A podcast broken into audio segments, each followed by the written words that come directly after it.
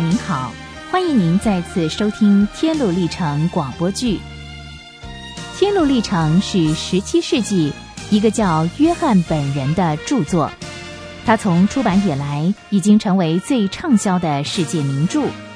他深刻的影响力历时四百多年而不坠。上回的剧情我们说到，蒙恩和中心在旅途中巧遇多嘴。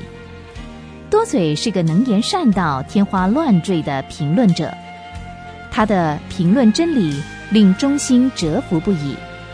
但是当蒙恩告诉忠心多嘴的真正为人时，忠心这才了解多嘴的底细。忠心想要摆脱多嘴，但是不知道该怎么做。这个时候，蒙恩提供忠心一个好办法。喂。忠心，嗯，你去问问多嘴，到底信仰的能力是不是在他的内心、家庭或是行为中扎根呢？哦哦，我知道，我知道。哎，呃，多嘴啊，你你还好吧？谢谢你，我很好。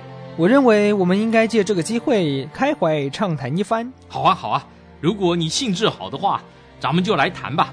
哎，我想请问你啊，上帝的救恩在人心里如何彰显出来呢？我明白了。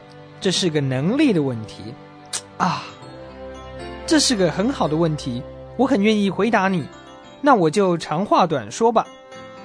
我的回答很简单，也就是说有两点：第一，上帝的恩典若是运行在人心里，它就会使人对罪发出猛烈的怒吼。第二，哎，慢慢慢点，我认为你应该说，上帝的恩典必定使灵魂痛恨罪恶吧？怎么，对罪发出猛烈的怒吼和痛恨罪恶有什么不同呢？哦，这差别可大了。一个人可能为了要耍弄策略而对罪发出猛烈的怒吼，可是啊，除非出于真正的厌恶，他是不会痛恨罪的。我听过啊，很多人。在讲道的讲台上大声嚷嚷的反对罪恶，可是啊，私底下在他内心里，在他的家庭生活上或者言谈上呢，却都是与罪相安共处啊！啊，你的话中有诈！哦不不不不，我只是要把事情弄清楚罢了。啊，对了，哎，你刚才要提的第二件事，说可以证明上帝的恩典在人心里彰显的是什么呢？是拥有对福音里奥秘的详尽知识。嗯，我觉得呢，这点应该摆在第一位才对。不过呢，管他是第一位、第二位，这也是靠不住的。嗯，怎么说？因为啊，一个人可以从福音里的奥秘得到详尽的知识，可是呢，在他的灵魂里却没有恩典。即使一个人有了各种的知识，他可能算不上什么。也不是上帝的儿女，你记不记得当耶稣基督说这一切事情你们知道吗？呃，门徒回答说知道。于是呢，他加上一句说你们这样做有福了。嗯，上帝呢不把祝福加在知道那些事的人身上，他把这个祝福呢加在那些付诸行动的人身上。所以呢，你说的现象啊是靠不住的。爱讲话和爱夸口的人喜欢知道，可是呢，上帝喜欢人去做。这并不是说啊，没有知识，心灵也可以称得上完美，因为没有了它，心灵就算不了什么了。所以说啊，知识可以分成两种，一种呢是基于对事情的空洞的思考知识，另外一种呢是伴随着信心和爱心的恩典。那么这种恩典呢，能使人真心诚意的按上帝的旨意来做事了。你又在吹毛求疵了，这分明是指桑骂槐嘛？哪里是解释嘛？好，那那你，请你再举一个恩典如何在人心里彰显的一个现象吧。我可不，现在我看得出，我你我意见不合。哦，那既然你不说，就由我来说吧。随你的便。好，我告诉你啊，恩典呢，在人心里彰显，表现在两方面，一个呢是他个人方面，一个呢是他周围的人。在个人方面呢，恩典是使这个人会悔改认罪，觉悟到自己的天性的污秽，以及啊他不信的这个罪恶。如果不透过相信耶稣基督得到上帝的怜悯，他必定会因为不信而被定罪了。那么这种见解和心态呢，使得人内心对罪恶感到痛苦以及可耻，并且啦，他发现救主在他心里启示，他渴慕上帝。这种渴慕呢，会使他感到喜乐和平安。他对圣洁的喜爱程度，以及他在追求对救主的认识上和服饰上面，这都是恩典在他身上彰显出来的一个现象。那么另外呢，在他周围的人方面呢，我们可以观察：第一，这个人是不是承认基督的信仰；第二，看他的生活是不是有改变，也就是说啊，他是不是过着圣洁的生活呢？在心思上，在家庭里或者在言谈上，是不是圣洁？这啊，不是光靠嘴巴空谈呢，呃，像一些虚伪而滔滔不绝的人所表现的那个样子，而是要透过信心和爱心。在实际的行动上呢，来顺服基督的权柄。多嘴啊！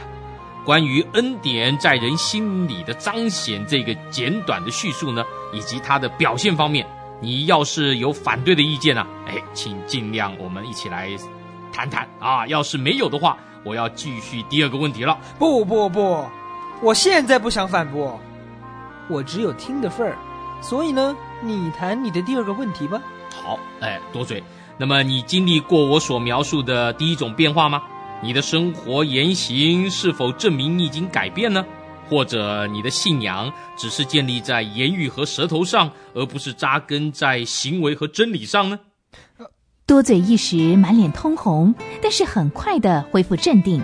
他回答，衷心说：“现在你的话扯到经历、良心、上帝。”这番话根本出乎我意料之外，我也不想回答。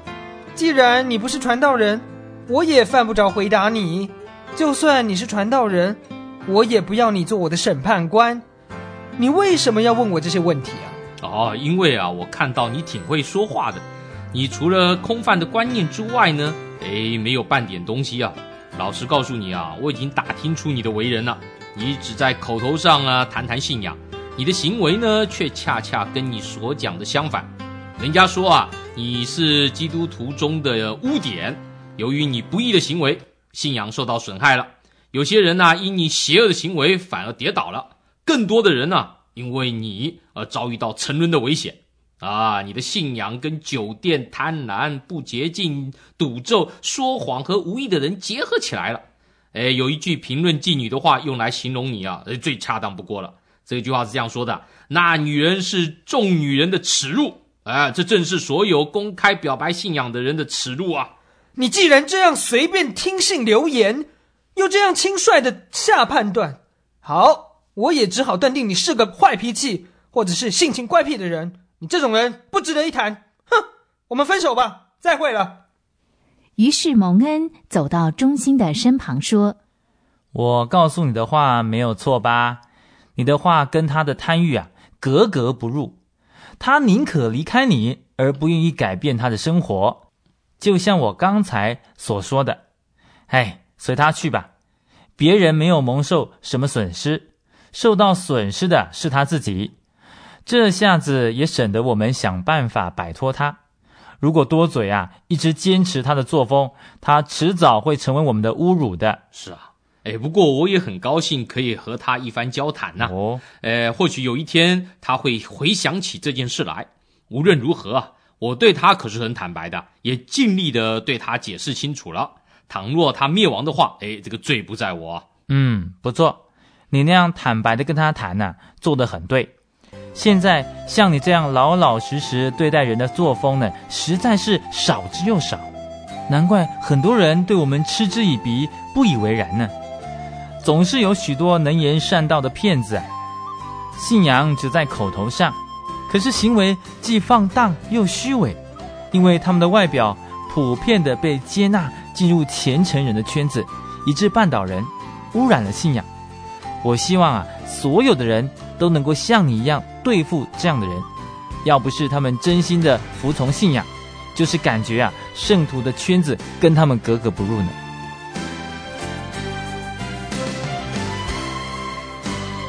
多嘴的出现搅动一池春水，不过也无极的落幕了。于是蒙恩和忠心继续结伴踏上天路，一路上他们还会发生什么样的事情呢？欢迎你继续收听《天路历程》，我们下回再见。